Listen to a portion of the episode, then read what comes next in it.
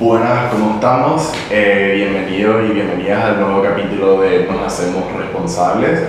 Eh, yo soy Gabriel Gosen y me acompaña... Mi nombre es Héctor Grisetti, es un gusto compartir con ustedes eh, este capítulo de nuevo. Eh, en este capítulo queremos hablar acerca de los peligros de un amor mal interpretado. ¿verdad? Sí, así mismo. Eh, nos parece muy importante identificar lo que es el amor y sus consecuencias. Exactamente. Y yo creo que sobre todo también es muy importante eh, de- o sea, buscar una manera de cómo tener un acercamiento un poco mejor, un poco más saludable del que estamos teniendo actualmente eh, a un nivel general en la sociedad. Totalmente. Es importante saber que hay diferentes conceptos de lo que es el amor a través del tiempo, a través de culturas diferentes lugares. Eh, pero nos gustó mucho un concepto que lo dijo Eduardo Ponset acerca del amor y su relación con la evolución, ¿verdad? Eh, básicamente lo que él plantea de que el amor es el instinto de fusionarse con otro organismo para sobrevivir, ¿verdad? Sería como juntarse con otro individuo para mejorar la existencia. Eh, habla de que esto se originó hace 3.200 millones de años en- en un mundo unicelular en el cual los diferentes organismos se necesitaban para, para, para poder avanzar y poder tener una mejor calidad de vida. Y me parece muy interesante cómo, cómo ese patrón se ve reflejado en toda la historia, en, en toda la continuidad de, de- de los seres vivos. Y, y nada, el concepto de que amar es juntarse para mejorar la vida es algo que me llevó así muy, muy fuerte y, y queremos compartir con ustedes. De hecho que esto es algo que existe en demasiadas cosas, ese paralelismo que hay a nivel unicelular a una mayor escala, como por ejemplo tenemos con los átomos, neutrones y el sistema solar en sí, ¿verdad? Entonces de la misma manera yo creo que podemos ver este paralelismo que se daba justamente como eh, mencionó Ponce, ¿verdad? De que había eh, esta atracción a nivel unicelular y de la misma manera esto se replica en las personas.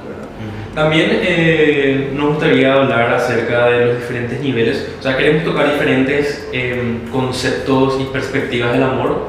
Empezamos con los niveles porque nos parece importante hacer una conexión con diferentes puntos y diferentes eh, niveles del amor justamente, Claro. para que tenga más sentido nuestro discurso final, Totalmente. nuestra charla final, por así decirlo. Sí, tenemos que tener en cuenta de que el amor existe en muchísimas formas, ¿verdad? Y que se da en muchos espacios y no solamente, claro, como vimos en, en- en parejas, ¿verdad? Sino en muchísimos otros ámbitos. Y bueno, yo creo que uno de los primeros niveles y no sé si es la base de todo prácticamente, es el amor propio. De hecho que em, si escuchan nuestro primer capítulo, eh, el de la responsabilidad personal, eh, esas son cosas que tenemos que tener muy en cuenta a la hora de hablar sobre el amor propio.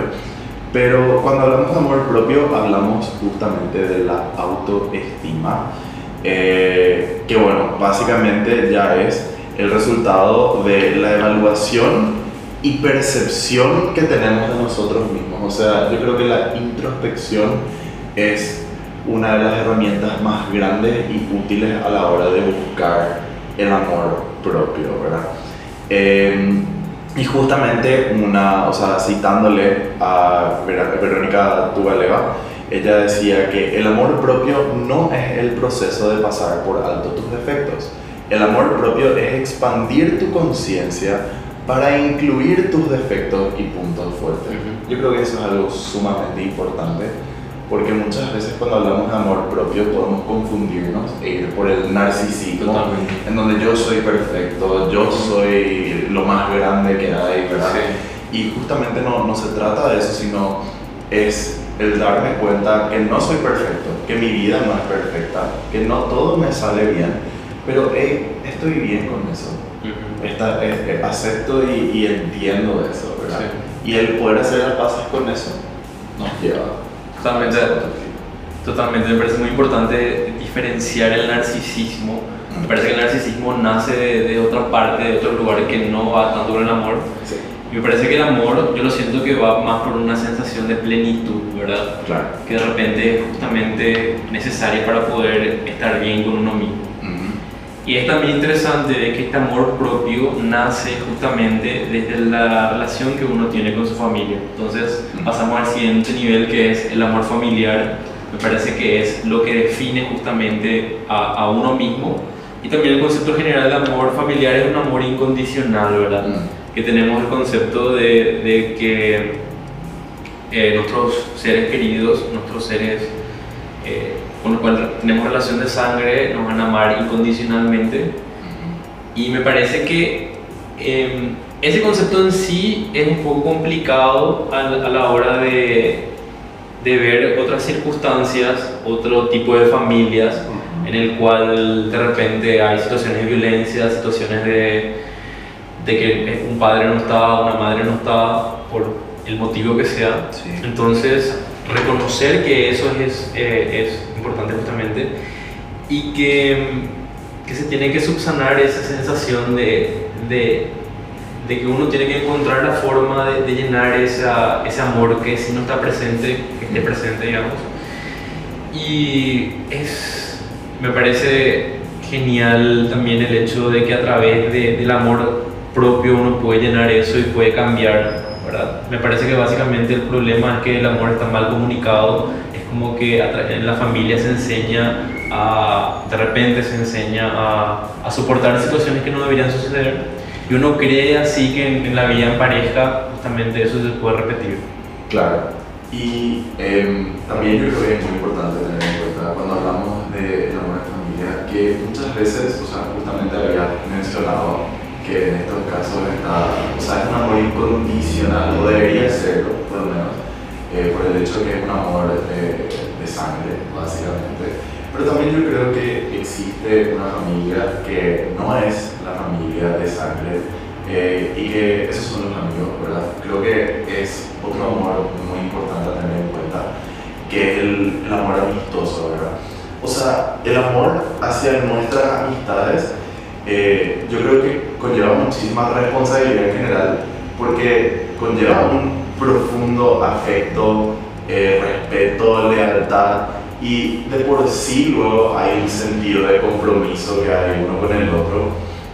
Y bueno, o sea, algo que, que para mí fue muy revelador es que en la amistad siempre hay amor, pero en el amor a veces hay amistad, ¿verdad? Porque es cierto, hay muchas parejas que, que tienen una atracción muy grande uno por el otro, no tienen absolutamente nada en común, pero sí quieren estar juntos y, y de hecho que funcionan perfectamente como pareja, pero como amistad, vamos a decir, no necesariamente eh, funciona de una manera ideal, vamos a decir.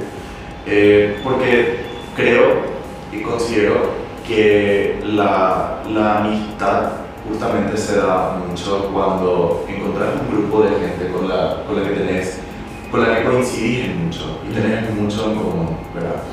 Eh, pero bueno, también hay niveles otra vez dentro de la amistad. O sea, hay, hay personas con las que pasamos bien el rato y eso, pero también hay personas con las que nosotros consideramos que son nuestros hombros, por ejemplo, cuando estamos teniendo un mal día y yo considero que estas personas son las que llamamos mejores amigos, ¿verdad? Y yo creo que el amor que está reservado para, para estas personas es sumamente importante en nuestras vidas. Totalmente, totalmente.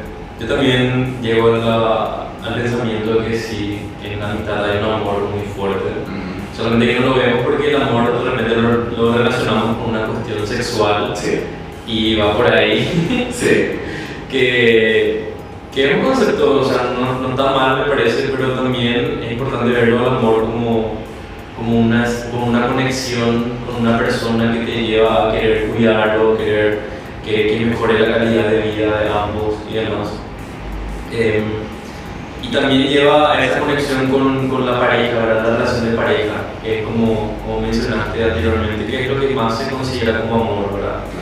Eh, es súper importante también entender el tipo de, de, concepto de amor que hay en una, en una, pareja. Y justamente vamos a ver más adelante acerca de las consecuencias que pueden atraer unas prácticas que de repente consideramos que son amor, pero no lo son, y, y qué podemos hacer ante eso, ¿verdad? Me parece muy importante identificar cuando se está saliendo de, de un amor puro a más una posesión o Claro. más una cuestión no saludable en cualquier aspecto, ¿verdad? Cuando es algo más egoísta que algo de darle algo Sí, a la otra totalmente. persona. Sí, totalmente.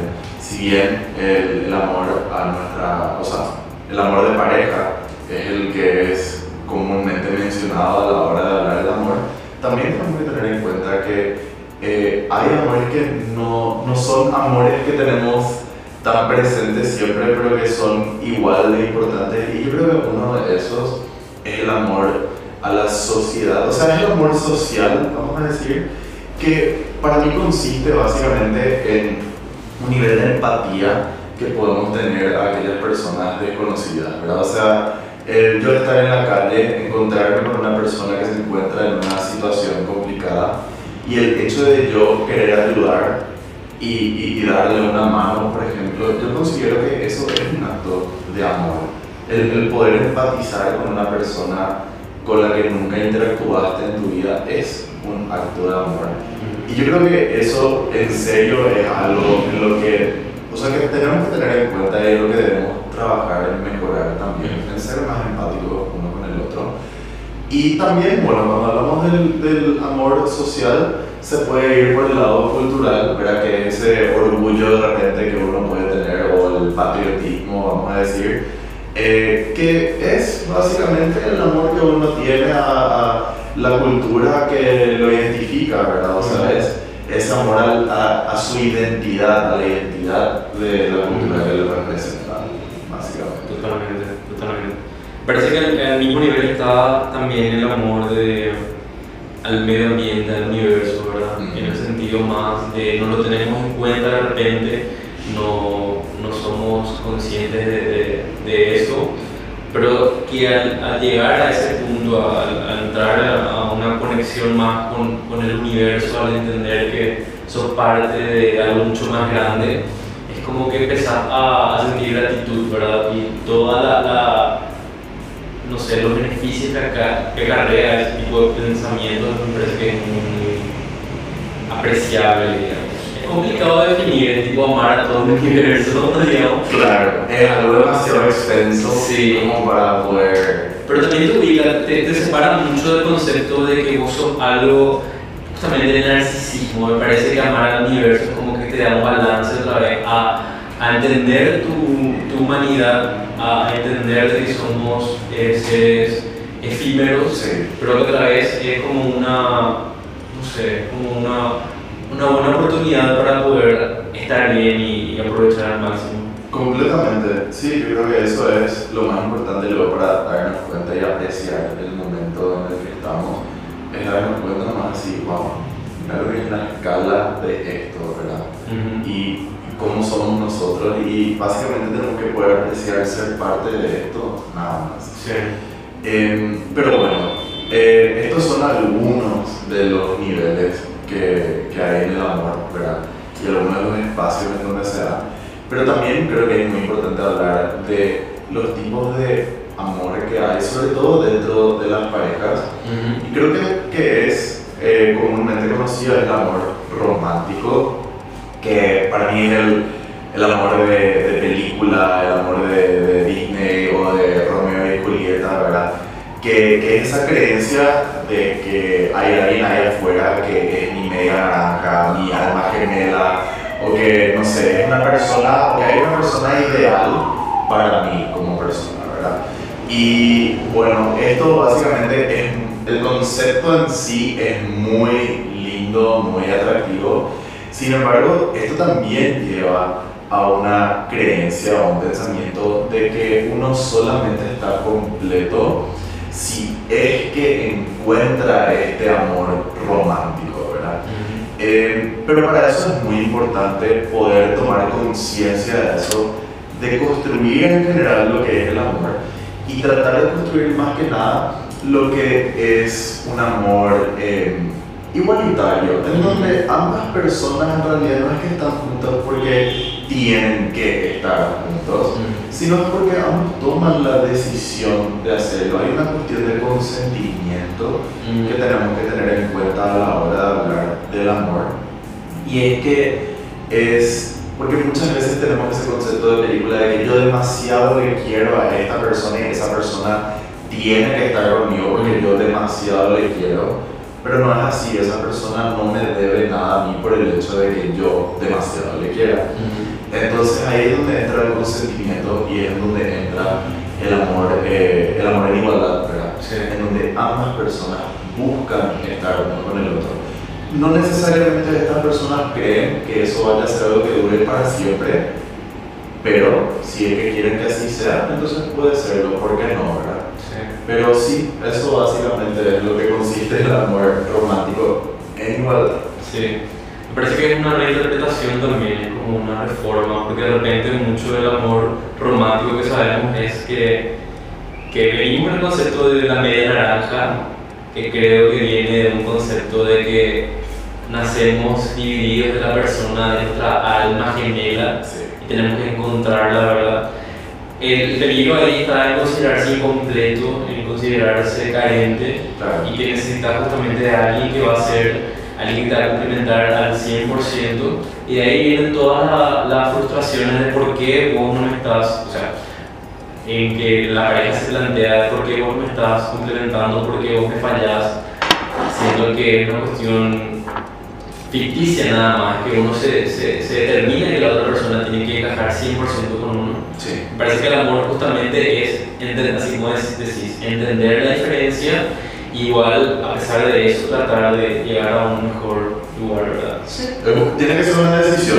Sí. Tiene que ser una decisión de ambas partes, ¿verdad? O sea, justamente es yo estoy completo, mi, mi pareja también puede estar completa y, y no significa que nos necesitemos, sino que queremos estar juntos, ¿verdad? Entonces, yo creo que eso más que nada se trata, ese constructo más saludable, vamos a decir, cuando hablamos del amor romántico. Justamente un concepto que me, me llamó mucho la atención cuando lo descubrí fue el amor platónico, ¿verdad? Justamente porque está muy alejado del concepto del amor romántico. Primeramente nosotros tenemos el concepto de que amor platónico es aquel amor imposible, te enamoras de una estrella de cine que nunca se va a poder dar, pero en realidad el amor platónico va más por, va más por una cuestión de el planteamiento de Platón y el mundo de las ideas. Eh, Platón hace una referencia de que el mundo de las ideas es el lugar donde está todo lo perfecto, lo puro, y que este mundo en el cual nosotros vivimos es un mundo de copias, de sombras. De sombras, sí. Entonces el amor puede ser catalogado, puede ser categorizado en un, en un estado mucho más esencial y puro. Y habla justamente de que está desprovisto de pasiones, porque estas pasiones pueden ser ciegas, materiales, efímeras o falsas incluso, ¿verdad? Y habla también de diferentes estados de, enamorarse, de que un primer estado es amor físico, te atrae a uno por cómo es físicamente, después eh, llamas a esa persona por una cuestión espiritual, de cómo es el carácter y también cómo influye esa persona en la sociedad y demás hasta finalmente llegar a una esencia de la belleza en sí misma, ¿verdad? Es como que era más por su belleza en sí. Claro. Lo que me llamó mucho esta, este, este punto de vista eh, es cómo, cómo separarse de una cuestión carnal, porque también eh, el amor platónico no va por una cuestión sexual, sino es más una cuestión... Eh, espiritual o filosófica, ¿verdad? Yo creo que es muy importante tener bien definidos estos, eh, estos diferentes puntos de vista sobre el amor, pero también creo que es súper importante tener en cuenta que no es amor, ¿verdad? O qué es lo que nos lleva a corromper esto que podríamos considerar amor. Y, y yo creo que varias de las cosas que de repente vemos por ejemplo, es la idealización de la persona, ¿verdad? Sí, sí. O sea, quiere decir que yo estoy, básicamente, no me enamoro de la persona en sí, pero me enamoro de la idea que yo tengo que es esa persona. Entonces a mí me gusta fulana, pero no por quien es realmente fulana, sino por quien yo creo o quien yo querría que fulana sea, ¿verdad?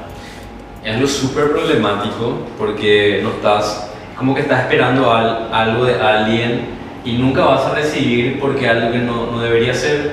Y también viene ahí un concepto complicado de, de, de, por qué esa persona debería cambiar, adaptarse a lo que vos querés, siendo que vos tenés que respetar la autonomía de esa persona.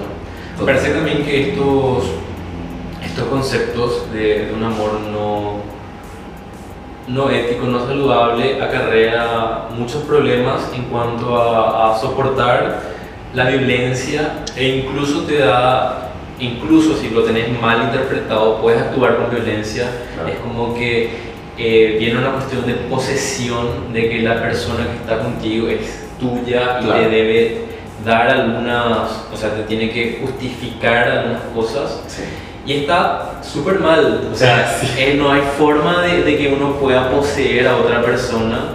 Es eso mismo y de que uno pueda celar, por ejemplo. Claro, y ese es otro de los puntos, ¿verdad? El tema de, los, el tema de la posesión y los celos en sí son una cuestión que hoy en día están totalmente descontroladas, ¿verdad? O sea, veo en casi todas las parejas que existen, incluso en amistades, incluso en amistades existe esa cuestión de, de, de celos, ¿verdad? Donde la otra persona no podría juntarse con otra persona porque no, porque es mi amigo, es mi amiga, pero ahí, ahí entra la cuestión de posesión nuevamente y con la pareja pasa lo mismo y que de hecho que em, una alternativa saludable a los celos creo que es el construir una relación en confianza, ¿verdad? es construir una relación en confianza y con comunicación que creo que esos son, son dos pilares esenciales a la hora de poder tener una relación saludable con la pareja, ¿verdad? Sí.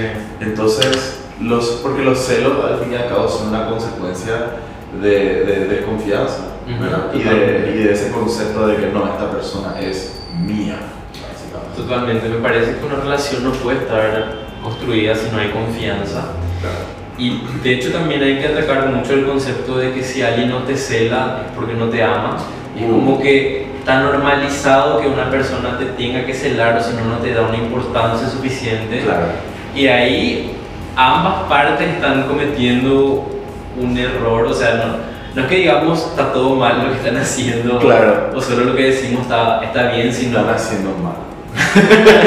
no, no esa es la idea, sino es identificarnos, porque justamente hablamos anteriormente con Gabriel, y cuáles fueron nuestros errores, y justamente ese concepto de pensar de que una persona, en mi caso, que una persona te tenga que, que, que dar explicaciones o, o pertenecer está súper mal y algo que tenemos así muy, muy inconscientemente, por más que uno trate de ser coherente, pero tenemos esa, esa necesidad de, de, de, que la persona nos justifique todo el tiempo, digamos, claro. que está súper mal. Que nos debe explicación a todo, básicamente. Ajá. Y eso no es así, o sea, justamente volvemos al tema que habíamos mencionado inicialmente, de que cada persona tiene que ser una persona completa e independiente y, y que a pesar de eso deciden estar juntos. Y justamente a esto va otra vez eh, el, el, punto que acabo de mencionar de independencia, es que existe hoy en día una cuestión de dependencia a la pareja, en donde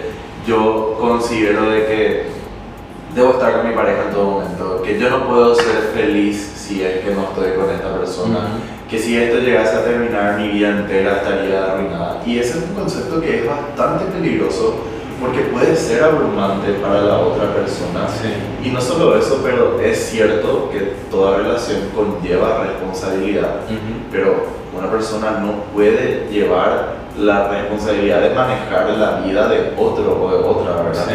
Entonces, eh, yo creo que es súper importante que dentro de una relación saludable también se practique la independencia, ¿verdad? Uh -huh. Eh, y a través de esto, obviamente, la independencia va a ser imposible lograr si es que estamos hablando en todo momento de posesión, porque cuando hablamos de posesión, poseemos el tiempo de la persona, poseemos su agenda, poseemos lo que hace lo que no.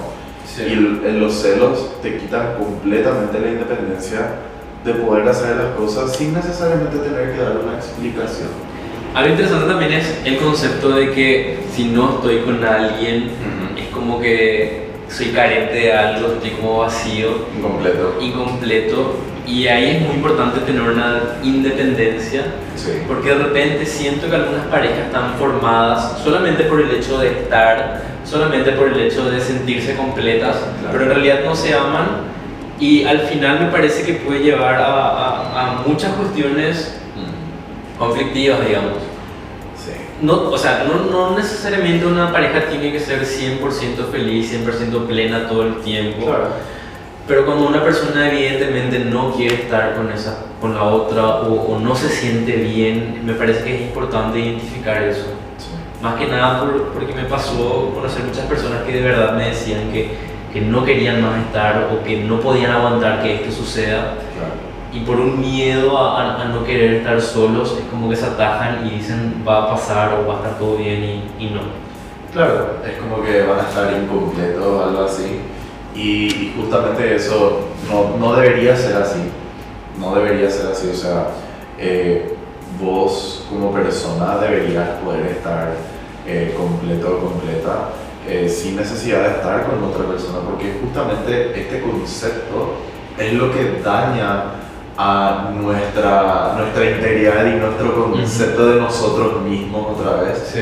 de que nosotros necesitamos esto. Y nuevamente yo creo que eso no es amor. El necesitar a alguien realmente le quita el chiste al amor, porque el amor es no necesitarle a una persona, pero realmente decidir y querer estar con esa persona, el querer aportar algo lindo a su vida y querer recibir también algo lindo de parte de esa persona. O sea, estar con esa persona en sí es algo lindo, ¿verdad? Entonces yo creo que ese es un concepto que tenemos todavía bastante, o sea, tenemos mucho trabajo sí, Sí. por hacer para... También el consentimiento va, va de la mano, el consentimiento, la empatía, la comunicación, Sí. saber de que no asumir de que la otra persona va a soportar o aguantar o le va a gustar porque yo considero que sea bueno. Claro, Es, es muy muy importante volver a, a, a resaltar la importancia de la comunicación, a resaltar la importancia de que ambas personas son iguales. totalmente. Y bueno, con respecto al amor, eh, tenemos que entender que todos cometemos más los errores y que de hecho que es sumamente importante aprender de eso, incluso si es que fallas en una relación, si algo sale mal, no termina bien, es importantísimo que aprendamos de eso. Yo creo que personalmente en mi vida cometí muchísimos errores a la hora de hablar del amor y yo considero que uno de mis mayores errores ni siquiera estuvo relacionado en fallarle a alguien más, sino fallarme a mí mismo, vamos a decir, y el yo tener un concepto sumamente erróneo, porque justamente yo tenía este concepto Disney, ¿verdad? El de una alma gemela, el de la media naranja, y yo había encontrado a una persona que yo definitivamente consideraba que era mi otra mitad o que era la persona ideal con la que yo tenía que estar y proyectaba todo mi futuro, toda mi vida, mi todo, todo, todo, todo, todo. Y yo sentía que yo debía luchar por esta persona y que esta persona en serio tenía que estar conmigo eventualmente porque era la indicada y si era la indicada tenía que estar conmigo. Y por ese concepto fue que estuve muchísimo tiempo detrás de una persona que finalmente en serio no quiso absolutamente nada conmigo porque no, yo no significaba nada en ese sentido para esa persona y para mí la decepción fue enorme y no solo eso, pero es como que consideré que esta persona hizo algo malo al no querer estar conmigo porque yo demasiado le quería, porque yo estuve detrás todo este tiempo y bla, bla, bla. Y era así, ¿cómo no querés estar conmigo más o menos? Y, y el darme cuenta de eso, de que realmente ese concepto es sumamente tóxico, fue algo muy importante y que generó un cambio muy importante en mí. Entonces yo considero que realmente es súper importante volver a ese tema del consentimiento, Ujú. en el que justamente el amor es el yo quiero estar con esta persona, esa persona quiere estar conmigo, queremos estar juntos, sí, genial, estamos juntos, no, bueno. Y hay que evitar la obsesión, hay Ujú. que diferenciar el amor, el enamoramiento de la obsesión, definitivamente. Totalmente. Totalmente, yo también me siento igualito en el sentido de, de que también cometí varios errores y es como que con el tiempo eh, pude ir viendo, pude dándome cuenta y también quiero acercarme más a un concepto más sano. Por eso justamente varias de las cosas que estuvimos comentando fueron cosas que vimos, fueron cosas que, que nos pasó también. A mí me pasó eh, el tema de la idealización, en que, que pensaba de que estaba con una persona que, que era la persona. Sí. Y nada, era una cuestión de que yo nomás generaba mi mente y me di cuenta que al final yo tenía carencias que tenía que, que- que rellenar primero, ¿verdad? Entonces, eh, fue interesante. Me parece que más que aprender, nada puedo hacer, agradecer y tratar de corregirme, tratar de, de ser mejor. Y me parece que eso justamente va, va en línea con, con este podcast, ¿verdad? Que queremos dejarle como un mensaje de que si estás de verdad en un momento difícil o si estás en un momento de que sentís que no que parece que no, no va a haber una solución o que parece que no vas a poder cambiar, sí se puede cambiar, sí se puede avanzar. Siempre. Es como casi un grupo de autoayuda, pero no otra vez. Sí. es porque, porque queremos dejar eso, queremos dejar de, de la importancia de lo que es un amor sano, Claro. un amor eh, hacia uno mismo, hacia el universo, hacia la familia. Y es tomarse el tiempo y vivir el presente y conectarse con, con los demás. Me parece súper importante eso. Totalmente. Yo creo que hay que ser, para amarse a uno mismo, hay que ser también autocríticos y darnos cuenta de estas cosas que podemos tener y que reconocer y cambiar esto, ¿verdad? Eh, esto, estas cosas que podríamos tener que consideramos que son eh, negativas de repente, porque a veces no queremos ver eso, pero justamente es extremadamente importante el poder identificar, ser autocríticos, cambiar y mejorar. Justamente hay una frase que nos gustaría compartir, que es La belleza salvará al mundo, de Fyodor Dostoyevsky. Eh, me parece que es una frase controversial, cómo la belleza puede salvar al mundo. Pero también me parece que la belleza en sí puede ser interpretada como el amor. La belleza puede ser como esa búsqueda a, a ser buenas personas, a querer un lugar mejor.